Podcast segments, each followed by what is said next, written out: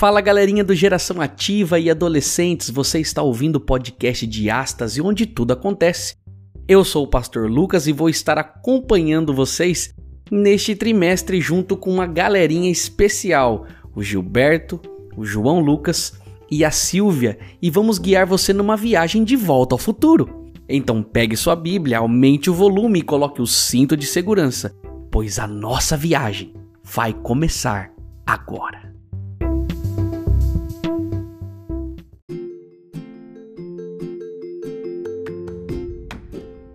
Olá, meu amigo, seja bem-vindo ao podcast de Astas e onde tudo acontece. Nós estamos aqui para mais uma semana e eu estou com o meu trio favorito.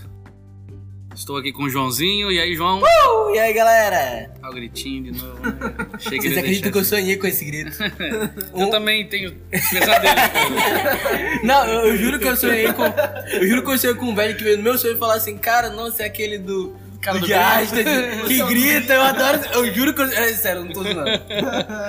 Seja bem-vindo, João. Você é a nossa mente pensante. Pensa heresia, é ele mesmo. Nós temos também aqui Gilbertinho. Seja bem-vindo, Gil. Fala, galera do Diastro. Incluindo eu. E a Silvia e o João Lucas. Foi morrendo. Meio doido. Incluindo eu e o resto. Eu e o resto. E também ela, a nossa mais nova contratação que já está aqui há alguns dias, Silvia. Seja bem-vinda, Silvinha. Oi, oi, gente. Eu já fico ansiosa assim, a semana inteira assim, para quando a gente vai se reunir. É isso aí, seja bem-vindo. Eu sou o pastor Lucas. Nós estamos, hoje é dia 31 de julho. Quero deixar a data bem cravada nesse podcast. Nós estamos tendo um sorteio lá na nossa página, na é verdade? Rapaz. Teremos um sorteio lá de uma camiseta. Esqueci de trazer as camisetas pra vocês. É verdade, Já tá em casa. Você vai ver. Vocês vão ver. Amanhã, então, vocês vão ver uma live com a camiseta. Amanhã, não sei quando você vai ver isso aí, né? É verdade. Mas você vai participar de um sorteio lá no podcast, lá no Instagram de Podcast. E lá você vai concorrer a uma caneca especial do GA e o Diástase junto, né? Duas marcas poderosas aí.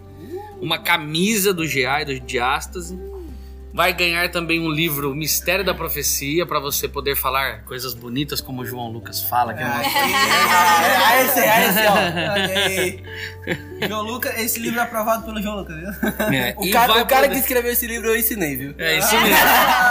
Discípulo. E vai poder vir aqui participar de uma gravação. Olha, Nossa, olha aí vai ser diastasiano por um dia. Isso aí. Você que tá ganhando já invejo, porque eu mesmo nunca ganhei um sorteio. Então. Se tiver um sorteio é só, só comigo... entrar lá, marcar as pessoas, vai que você ganha. É verdade. eu, eu, eu, não, é. não vou abusar da sorte. A Silvinha já colocou a galera lá. Então. Eu vou economizar minha sorte. Entre lá, podcast, é, diastase.podcast no Instagram e você vai encontrar todas as regras lá para você participar desse sorteio e estar conosco, quem sabe, no próxima gravação do, do podcast Diástase e do GA em revista.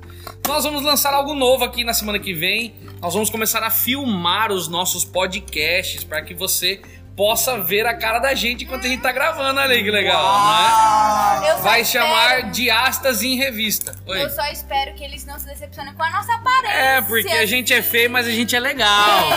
É, a gente não, eu sou feio, a galera aqui é bonita. A e o sorriso... É...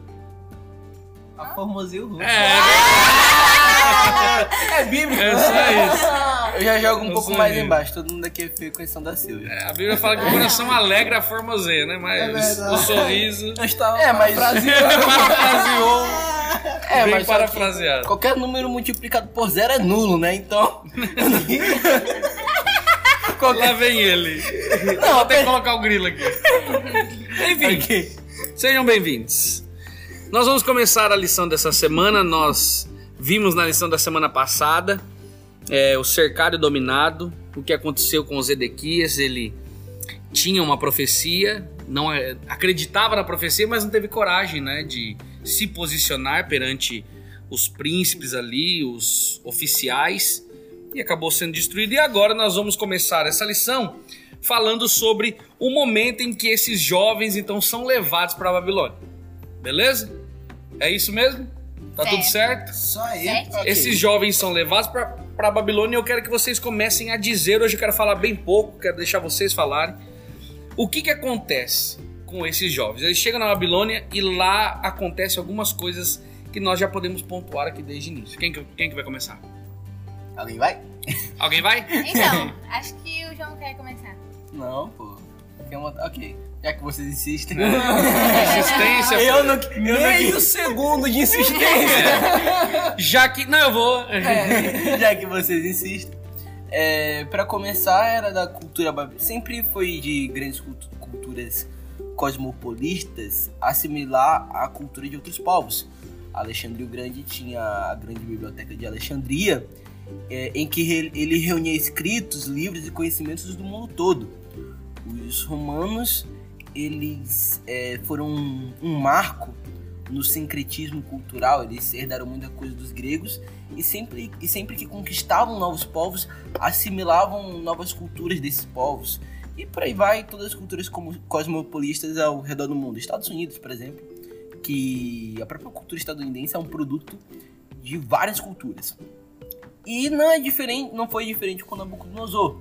Sempre que ele conquistava novos povos, ele sempre buscava assimila- assimilar o melhor desses povos, que geralmente era a nobreza. Pegavam eh, a- os filhos, a nova geração da nobreza do povo conquistado, trazia para o seu palácio e colocavam esses meninos como aprendizes para um dia serem grandes ministros e ajudarem o seu reino. E aí que a nossa história começa com quatro eh, jovens da nobreza israelita que foram para Babilônia e a nossa história vai se desenrolar a partir daí.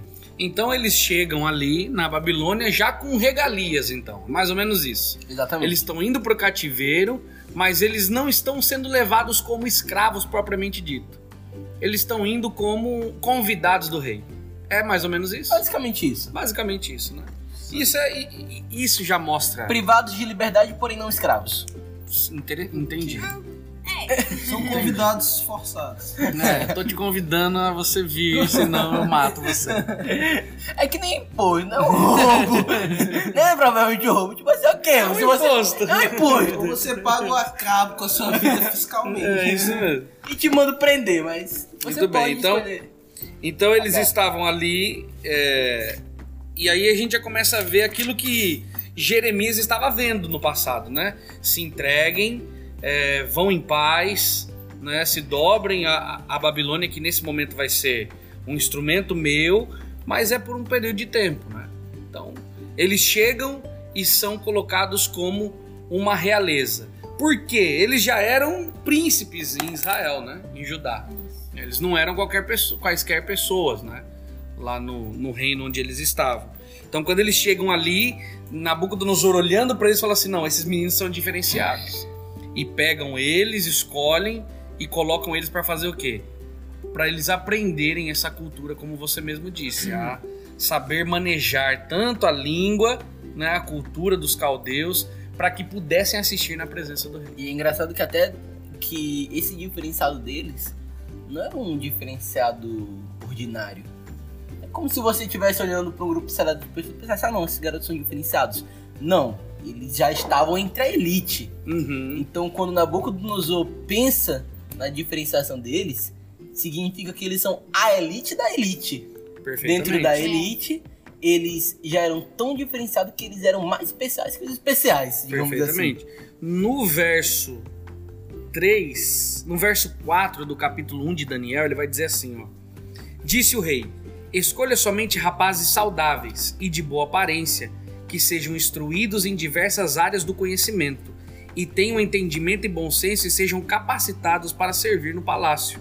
Ensine a esses jovens a língua e a literatura da Babilônia. Então, é, a ideia aqui do texto é de que o rei olhou, olhou para eles e falou assim: Olha, você não vai escolher qualquer pessoa para assistir na minha presença, para que a gente ensine alguma coisa para ele. Não pode ser qualquer um. E para Deus, a gente observa que é, os que são filhos de Deus também não são qualquer um. Você concorda comigo? Nós somos de boa aparência, nós somos pessoas saudáveis, nós somos pessoas que Deus nos escolhe para fazermos o trabalho dele. Só que o que acontece? O, o inimigo ali do povo de Deus, que era a Babilônia, faz o quê? Escolheu os mesmos para colocar o quê? Uma cultura pagã. E isso a gente vê Satanás fazendo hoje. Satanás pega os filhos de Deus, que são de boa aparência, saudáveis, conhece, que têm conhecimento, e faz o quê? E tenta colocar uma cultura moderna na cabeça dele. Ele faz o quê? Ele começa a beber de músicas, ele começa a beber de séries, ele começa a beber de tantas outras coisas que está colocando um pouco da Babilônia dentro deles. Exatamente. E se eles não, se a gente não prestar atenção a cada momento, a gente vai começar a ser como esses jovens que são os levados.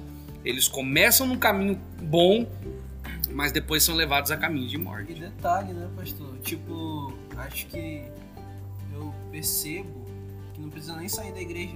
Alguns Isso. jovens, eles conseguem imprimir Babilônia na cabeça do jovem e ele continua na igreja, só que com Babilônia lá dentro. Perfeitamente. Aí fica uma Babilônia completa mesmo. Tem até um, um texto aqui dos ungidos, não sei se vocês. Ver se eu acho aqui, que eu tinha lido. Que ela fala que. Ela, aqui, ó. No entanto, nenhum deles. Ah, não, mas isso aqui é depois. É, vou falar depois, porque vai mostrar quando eles ficaram bons, né? Quando eles não se contaminaram. Beleza. Não sei qual é. É um texto muito interessante que fala que eles mudaram muita coisa, né? Enfim. Então, eles chegam lá, primeiramente, e são levados para o palácio para assistir na presença do rei. Agora me contem, eles precisavam fazer o que agora? Porque teve é, algo que o, que o rei pediu para que Aspenaz, que era o comandante ali, fizesse com eles. O rei designou uma porção diária de comida e de vinho da própria mesa dele. Ixi. Não era qualquer coisa. não né? era qualquer coisa. Imagina que desfeita. Então, se ele não tava dizendo assim, olha, alimentem eles. Não, ele tava dizendo assim, olha, alimentem eles da, Da mesma- onde, da, da mesmo mesma lugar comida? que eu tiro. Então, se você dissesse não, você não ia dizer não pro, pro, pro, pro encarregado seu ali. Você tava dizendo não, era pro rei. Que situação, né? Eu não quero comer da sua comida, rei. Eu não confio. Ah, você, você não confia da comida do rei, você vai confiar de quem? Era esse o pensamento do rei. Então, tipo, quando ele disse assim, comam da minha comida, bebam da minha bebida. O rei queria colocar pra pessoal. eles assim, né? O rei queria colocar pra eles assim, olha, é, eu tô tentando dar o melhor que eu tenho pra vocês. É, Ellen White, nos ungidos, ela diz que o rei ele queria agradar os meninos justamente pra fazer, é, acho que conquistar a confiança dele pra, deles, né? Pra fazer com que eles mudassem realmente, aceitassem a nova cultura, os novos costumes. E Nabucodonosor, Ellen White diz que ele pensou que com o tempo ele fosse conseguir. Perfeitamente. Então ele vai devagarzinho, né? Então eu vou tratar eles bem, Bem, da melhor forma possível, vou dar tudo que é meu ali, que eu vejo como melhor, pra que eles se sintam na casa deles. E desse jeitinho ele tentava fazer com que eles pendessem para o lado da cultura dos caldeus. Interessante. um pouquinho ali, né? E é esperto, né? Foi É. esperto. Só que aí nós vamos agora falar de jovens que eram decididos. Muito. Jovens que, Muito. que olharam para a situação, viram todo o contexto, estavam vindo da terra deles, da adoração do Deus verdadeiro, e eles poderiam muito bem chegar ali e agora falar assim: poxa, aqui tem muito mais dinheiro, é, esse é um reino forte, porque Nabucodonosor era um- o reino mais forte que existia na época, já tinha dominado muitas coisas e iria dominar por muito tempo ali ainda. E eles poderiam ter dito assim: Poxa vida, ninguém vai saber da gente mesmo. E se a gente ficar aqui, ó, a gente tá protegido, a gente tá de boa. Ninguém tá vendo. Ninguém tá vendo, tá tranquilo. Eles poderiam ter negociado os princípios dele. E era a coisa mais fácil e mais aceitável. Porque tem muita gente que fala assim: não é jovem, não tem problema, ele faz isso aí mesmo, depois ele volta. Não é? Aquela velha pessoa que diz, ah não, pô, pra que aceitar Deus? Eu tô jovem. É. Não vai, não vai quando eu tiver velho. Eu vou aproveitar, é isso mesmo, vou aproveitar apenas o uma fase. É apenas Eu uma tenho um fase. mundo inteiro pra descobrir, então deixa eu descobrir, depois eu volto. E a Ellen White diz aqui que é, Daniel e os meninos, né, os amigos, eles poderiam ter encontrado boas desculpas pra se afastar dos estritos hábitos de temperança. E aí logo mais ela diz assim, que eles pod- poderiam pensar que se transgredissem o mandamento do Senhor, garantiria as vantagens de uma educação superior e um futuro de muito sucesso neste mundo. Ou seja, eles poderiam pegar essa desculpa, né? Não, se eu deixar, se eu obedecer aqui, eu vou garantir um futuro muito bom. E aí lá na frente, quando eu tiver esse futuro muito bom, Eu eu volto, pra. volto Isso eles poderiam ter pensado, É né? verdade. Tipo assim, quando eu estiver numa posição mais confortável que Isso. essa, porque agora eu sou aprendiz, É. É como se fosse o estagiário. Não, eu vou obedecer certinho pra quando eu chegar lá na frente é, e tiver um cargo mesmo, Eu aí eu posso. tudo. Eu, eu tenho poder, eu tenho voz pra poder voltar às minhas origens. Mas não. Enquanto eles eram aprendizes mesmo, estavam ali no, no baixo escalão ali. base da cadeia alimentar. É. Isso é, isso é bonito, porque a gente percebe que na história deles, eles recusaram essas coisas. Eles recusaram já ter o status logo e, o, e, o, e, a, e a vontade, o querer né, do, do próprio rei.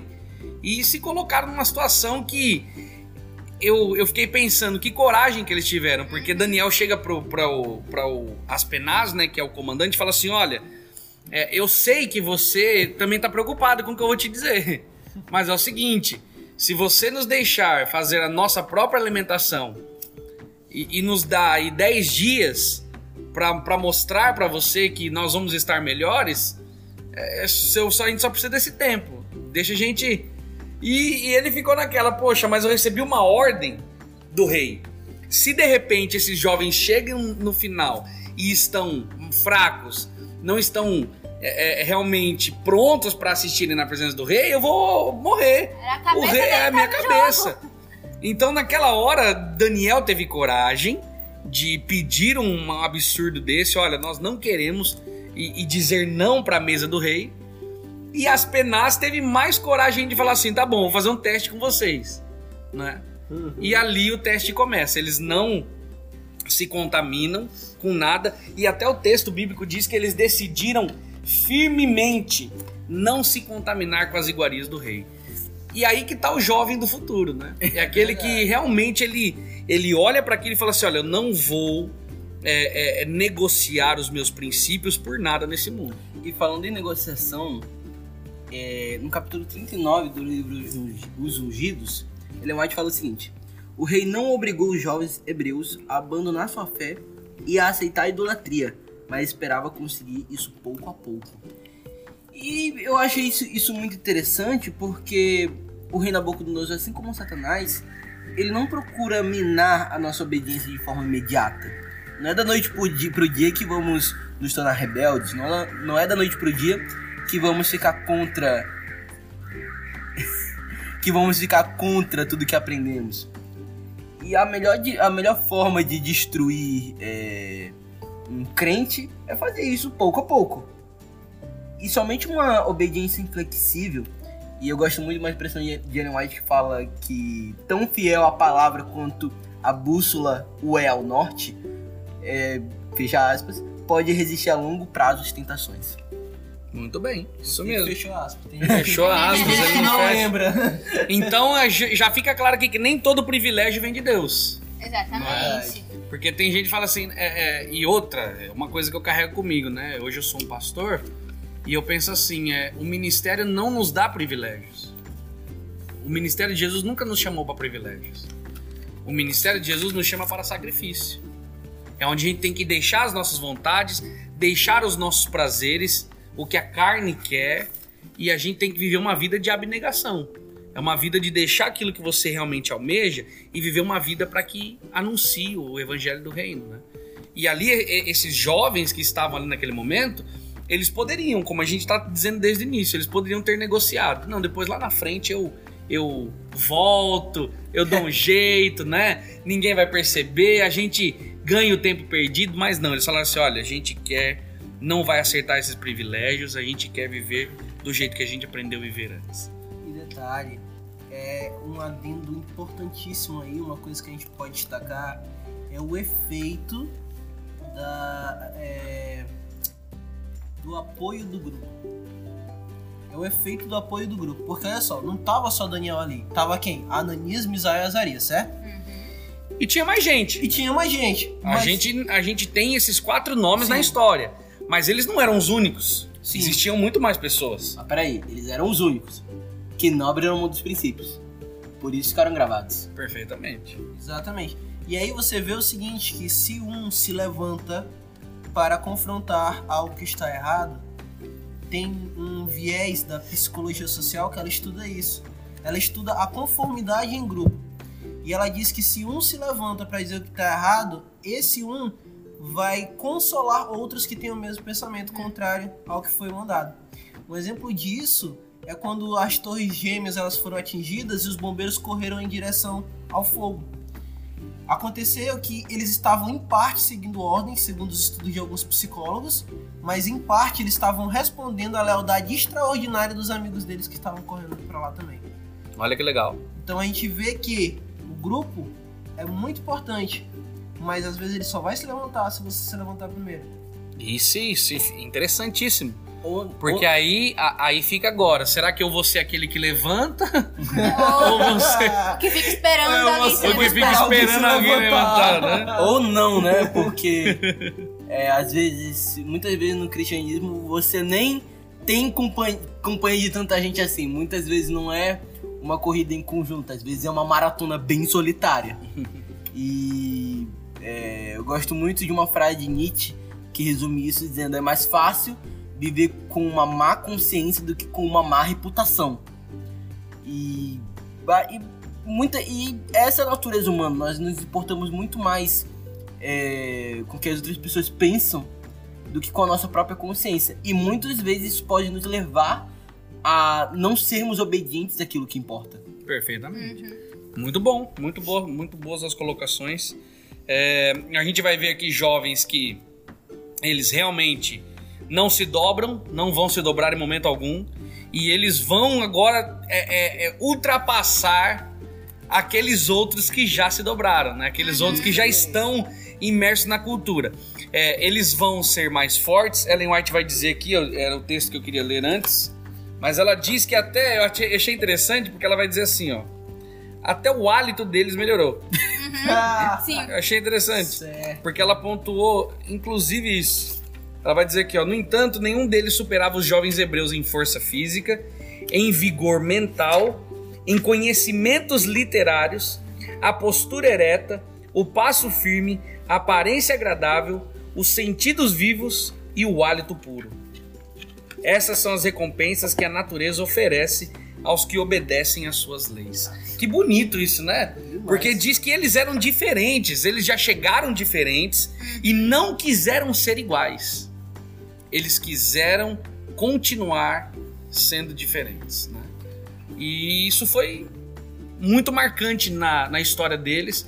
Só que aí o rei tentou fazer outra coisa, né? Bom, já que eles já estão mais fortes, mais vivos, né? Com um pensamento mais ativo do que os outros, vamos pelo menos mudar o nome deles, né? Porque a mudança do nome naquela época era mudar tudo aquilo que ele acreditava. O, o- o nome deles aqui, é, eles. Daniel passou a chamar Belsazar, Beltesazar, né? Só que Daniel significa Deus é meu juiz. Então cada nome mostrava um pouquinho da, daquilo que ele acreditava, né? Ananias e Yahvé misericordioso, Misael quem pertence a Deus, e Azarias e Yahvé ajuda. Então cada nome representava o Deus que eles, que eles tinham. E agora, na mudança desses nomes, eles passaram a ter nomes pagãos, de deuses pagãos, para tentar, Nabucodonosor tentando mesmo assim, com, com aos poucos, como vocês disseram no início, trocar um pouco a identidade deles para ver se eles se curvavam a uma cultura completamente pagã. Mas aí nós vamos ver homens que realmente são esses homens que Ellen White vai dizer, né, que não temiam chamar o pecado pelo, pelo nome e eram fiéis como a bússola é ao pó. Muito bem. O que mais vocês querem colocar aí que vocês acharam interessante na lição sobre a questão da obediência desses homens? Eu, lá em lá em Romanos, é, capítulo 16, versículo 19, Paulo ele congratula os seguidores de Cristo por serem obedientes. E ele fala uma coisa muito interessante. Ele fala assim: sejam sábios em fazer o bem e sejam simples em fazer o mal. Aqui, nessa passagem, Paulo fala o seguinte: se afastem de fazer o mal, né? Tipo assim, sejam ignorantes quanto ao mal, sejam é, ignorem o mal e sejam sábios ao fazer o bem. Ele está falando também do povo ser esperto, porque quando você você vê é, o evangelho, às vezes as pessoas acham que o evangelho ela traz, ele traz uma certa ingenuidade para você, não traz. O evangelho ele traz sabedoria. Então todas as estratégias que o rei coloca para fisgar a alma dos jovens hebreus, eles bloqueiam. Eles não esquecem que eles são, eles não esquecem o que, que eles acreditam em relação à alimentação, em relação à conduta, e na hora H, que a gente vai ver né, numa lição mais posterior, eles não esquecem quem é que tá dando tudo aquilo que eles têm até agora para eles, que é Deus. Show de bola. E uma Fala coisa, aí, João. uma- um raciocínio que eu, que eu tive quando bati o olho na introdução da, da lição foi o seguinte: a obediência humana ela pode ser obtida de duas formas, através de um poder maior ou através de, de alguma espécie de dependência psicológica humana. Ou geralmente quando nós obedecemos alguém, eh, nós o fazemos ou porque dependemos psicologicamente dessa pessoa, ou porque se a desobedecemos vamos sofrer penalidades, sanções, privações, é, alguma espécie de punição. Só que com Deus isso não acontece diretamente. Mateus capítulo 5, versículo 45 diz que o mesmo Deus que abençoa maus, abençoa os bons, abençoa os maus. Deus faz chover e faz o sol raiar sobre bons e maus. Em Lucas capítulo 19, versículo 41 e 44, nós vemos ele chorar por Jerusalém, apesar dos, das inúmeras blasfêmias e das inúmeras é, infelicidades que aquela cidade tinha trazido. Ou seja, Deus nos abençoa, quer sejamos maus, quer sejamos bons. E Deus nos ama independentemente da- das nossas ações. É, ou seja, Deus nos ama incondicionalmente e Deus nos dá tudo incondicionalmente. Então por que obedecer? É aí que tá, porque que tá. agora. é, isso foi muito bom você, você ter colocado, porque. E Você quer continuar? Sim. Continua pra você não perder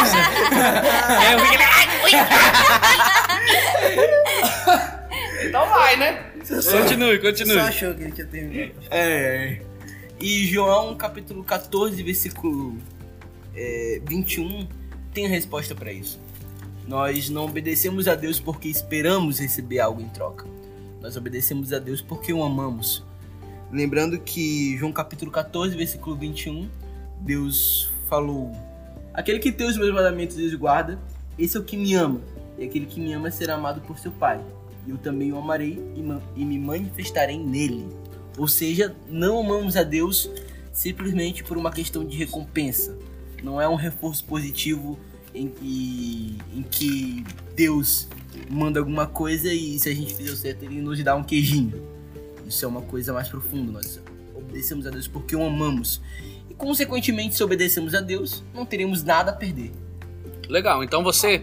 Então, acho que a sua colocação é a seguinte: aqueles homens, eles que viveram lá, Daniel, Ananias, Misael, Azarias, eles então, quando recusam tudo do rei, eles estão recusando do rei, mas obedecendo a Deus. E eles obedecem não porque eles esperariam algo em troca, mas eles obedecem em resposta ao amor que eles sentiam receber de Deus. Exatamente. E é muito show o jeito que João, lá na epístola dele, na segunda João, capítulo 1, versículo 6, ele mescla essas, essas- esses conceitos, amor e mandamento, amor e obediência. Ele fala assim, e este é o amor, que andemos em obediência aos seus mandamentos, como você já tem ouvido desde o princípio. O mandamento é este, que vocês andem em amor. Cara, ele confunde tudo, Sim. mas com propósito, dizer que a obediência é fruto do amor, e o amor provoca obediência. Então tá tudo tão ligado que não dá pra você separar uma coisa da outra. Então, a obediência, ela não é só uma obediência é, a Deus sem um propósito, é uma obediência aos mandamentos que ele coloca para cada um de nós. Justamente. Porque os mandamentos deles refletem um pouco do caráter de Deus para cada um de nós. Então, ele é amor, ele pede para que você obedeça em amor. Ele é puro, ele pede para que você obedeça a ele em pureza. Né? Então, tudo que Deus pede faz parte do seu governo e ele os faz para nós para que pudéssemos ser transformados. Exatamente. E se você segue a gente no Instagram, você vê lá que tem frases diárias. E uma das frases dessa semana foi a seguinte: temos de obedecer não para sermos aceitos, mas porque nós já fomos aceitos. Quando eu, eu fiz essa frase é porque eu tinha acabado de ler o que o Beto falou é, da questão ali. Enfim, até esqueci agora o que exatamente ele falou. Mas eu Você, tava... você viu. Foi algo que a fez refletir isso Foi. aqui, ó. Dois pontos, vai. Não, quando eu falar, vocês vão identificar. É, a obediência deles não é porque, como o João Lucas falou, eles queriam algo em troca, ou, por exemplo, aconteceu com Zedequias. Zedequias tinha uma profecia por completo. Ele sabia que se ele obedecesse, ia acontecer aquilo. Eles não. Os quatro não, não tinham essa, essa visão final. Mas eles sabiam o que era o certo que eles tinham que fazer. E eles obedeciam por amor, que é o, o que eu sempre. Eu tenho uma filosofia minha mesmo.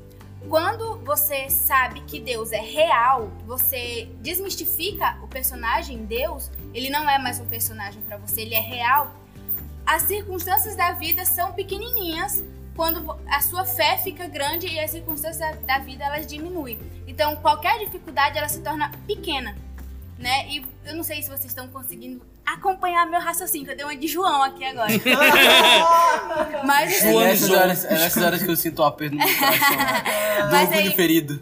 Romanos, lembrei. Quando o Beto falou aqui de Romanos, Ah, sim. quando eu li isso, eu fiquei, eu achei muito interessante, mas eu não entendi muito bem. Eu só entendi quando eu li Romanos 12, capítulo 9, que diz assim: "O amor seja sem hipocrisia, detestai o mal, apegando-vos ao bem."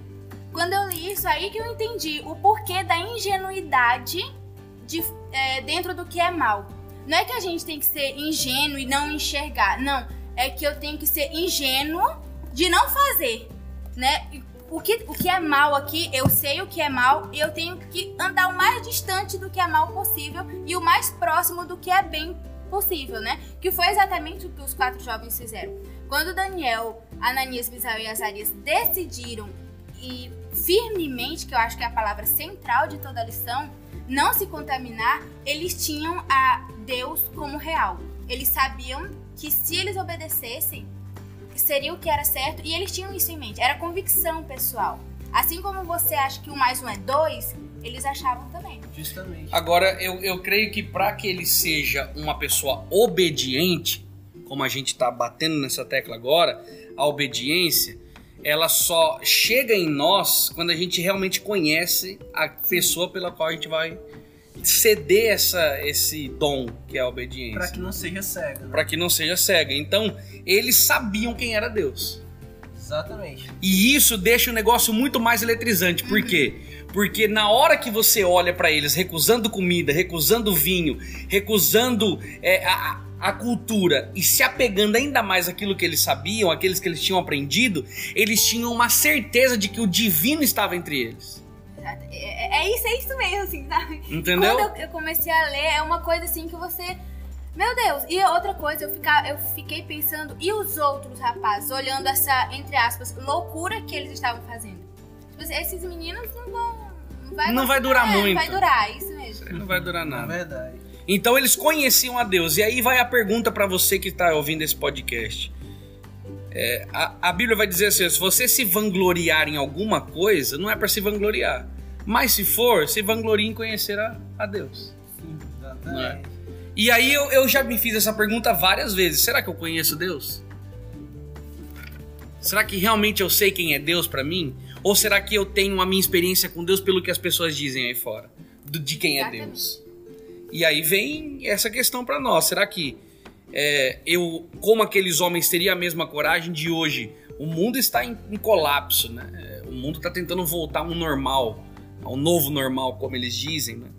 E talvez eu e você vamos estar em, em situações que podem ser constrangedoras um momento ou outro e nos, e nos pegue de surpresa para tomarmos decisões que sejam difíceis e que vai ser passada pela obediência. Será que nós teríamos a mesma coragem de olhar como aqueles homens que estavam sozinhos, sem pai, sem mãe, estavam perante um rei, uma cultura diferente, e dizer assim: ó, olha, rei, é o seguinte, nós agradecemos a sua hospitalidade, nós agradecemos tudo isso, mas nós preferimos fazer dessa forma que dessa forma que nós vamos fazer vai, vai te ajudar ainda mais. Porque eles passaram a ser pessoas proeminentes no reino. Exatamente. Eles não Sim, foram sim. qualquer um. O rei olha pra eles e fala assim: Nossa, vocês não comeram da minha comida, não beberam do meu vinho, mas estão melhores do que aqueles que estão fazendo. Então é o seguinte: você agora é governador e você agora vão cuidar de todos os, os negócios do, do reino. Então eles não eram qualquer um. Eles não eram qualquer um. Não é? Oi? Spoiler. Spoiler aqui básico. É básico. Então, eles têm que conhecer Deus. Eles conheciam Deus. Eles tinham a certeza que o divino estava entre eles. E essa é uma certeza que a gente tem que ter a cada instante. Será que na hora que eu tô assistindo alguma coisa eu tenho certeza de que Deus está comigo?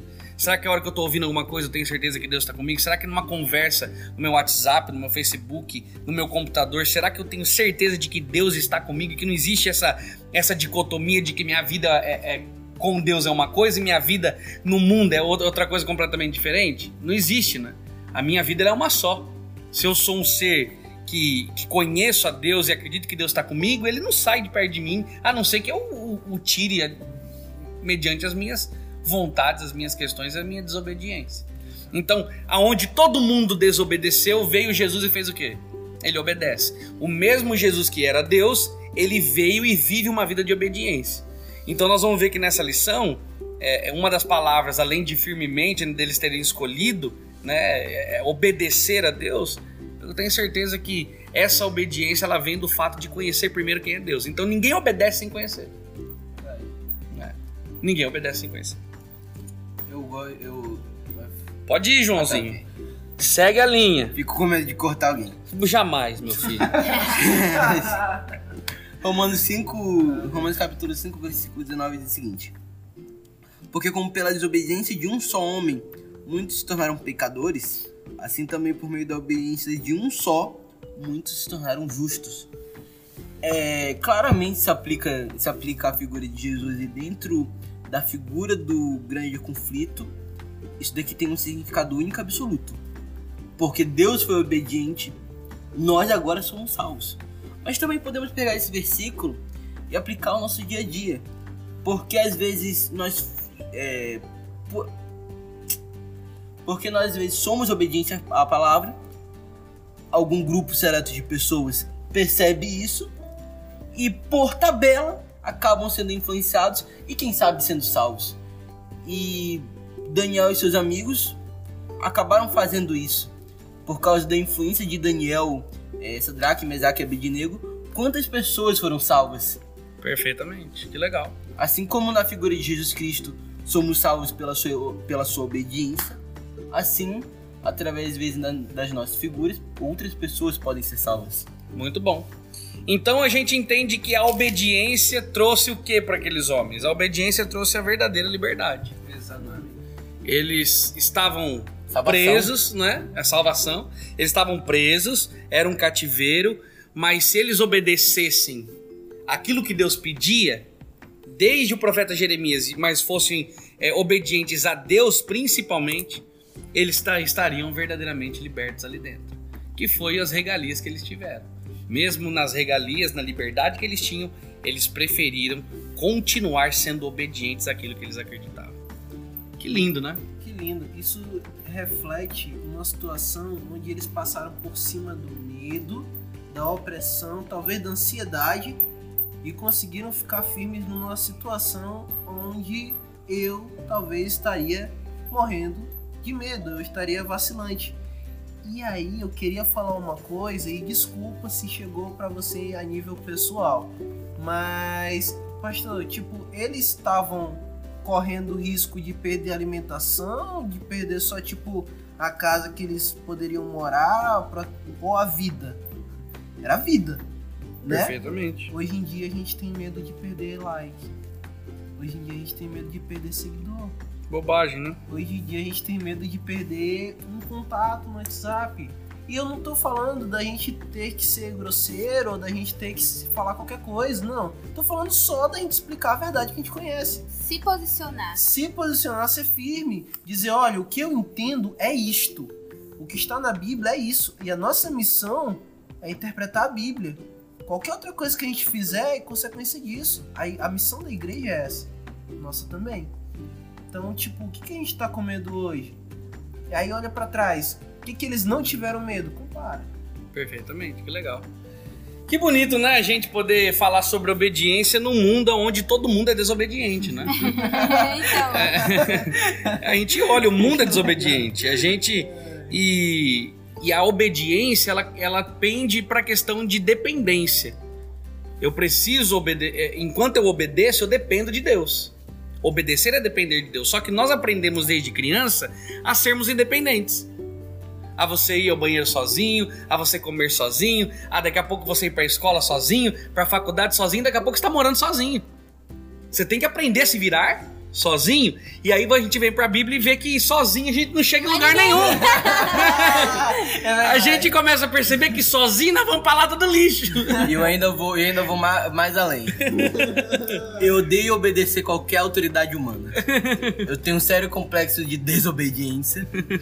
E eu acredito que toda obediência cega humana é sem sentido.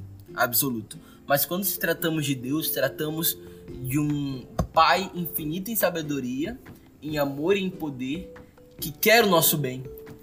Quando qualquer outra pessoa fala, faça porque eu mandei, eu duvido.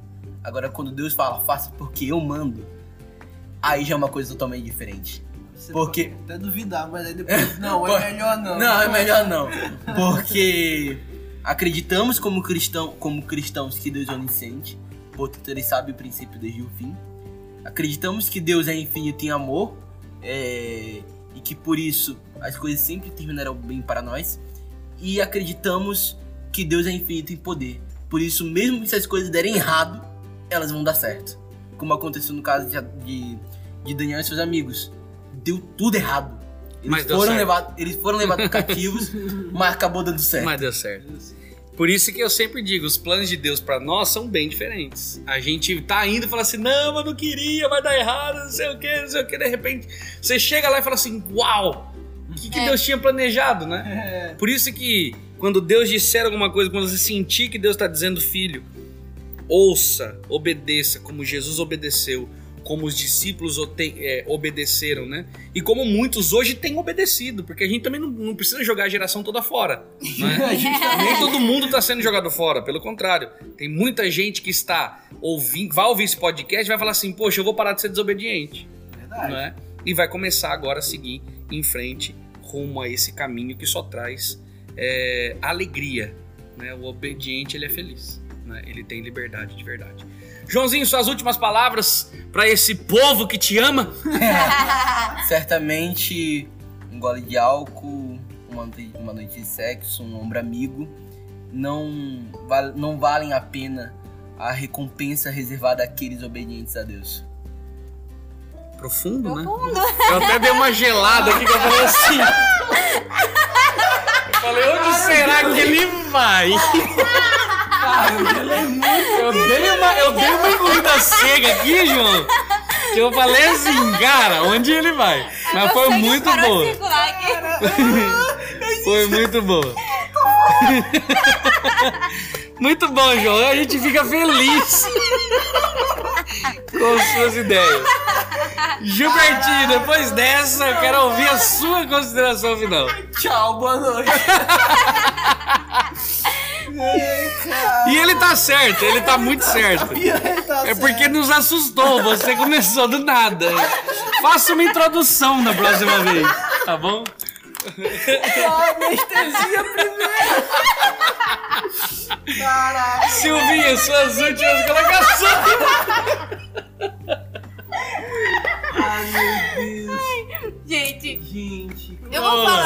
Que o João falou de uma forma Silvia Delita, né? é. Às vezes. Nossa, tô com câmera na boca. Eu já sei o que eu vou falar. Então vai lá, Silvinha, depois Gil e a gente termina. Não deveria ter começado comigo. Você vai ser sempre o último, tá? Mas é o primeiro no reino de Deus. Ai, às vezes o caminho de Jesus ele vai parecer ser tortuoso, né? Às vezes a gente acha que o que tem pra gente aqui na Terra é, é o melhor, é o mais gostoso, é o mais prazeroso, né? É o mais bonito. Se a gente fizer o- os nossos planos vai dar tudo certo. Como a gente falou no começo, a gente também pode inventar desculpas. Ai, não, eu vou conseguir um emprego primeiro. Ah, mas se eu não fizer essa prova no sábado eu não vou passar. Então, quando eu me formar e eu fizer o meu próprio negócio, aí eu não trabalho no sábado. Mas a questão não tá em seguir os nossos planos. Está em seguir e obedecer aos planos de Deus. Porque lá na frente é que a gente vai saber que se a gente tivesse seguido os nossos planos, aí que a gente tinha se dado mal. Então, os, os caminhos é, de Deus, né? é, quando a gente escolhe seguir, vão parecer ser difíceis, vai doer é, na gente. Às vezes a gente vai pensar que é a coisa mais absurda do mundo, mas é o, o melhor. Que bom. Show de bola. Gilbertinho, suas palavras finais. É, quando eu tava no ensino fundamental 2, uma pequena história, eu tive quase uma crise de pânico porque eu descobri que uma apostila toda de matemática era para entregar no último momento. Eu corri rezando para que a professora não descobrisse. Eu olhei pro meu amigo ao lado, ele estava mais tranquilo do que tudo no mundo. Eu olhei para ele e disse: "Você não tá preocupado?" E aí ele me disse um negócio que eu nunca esqueci, que não deve, não teme. Aí eu disse assim, pega, besta, na minha cara. e desde então eu percebi que quando você obedece, você não deve. E se você não deve, você não teme. E é isso que Deus quer pra gente. Paz de espírito, cara. Tranquilidade. É, que legal, que legal. Ele quer que você viva em paz, né? Ele quer que você viva uma vida sem peso nenhum. Por isso que ele fala assim: vinde a mim os que estáis carregados, né? Cansados, e eu vos aliviarei. Um a- meus amigos, um abraço pra você. Obrigado, Gil. Obrigado, João. Obrigado, Silvinha. E esse é o podcast de Astas. E onde? Tudo acontece.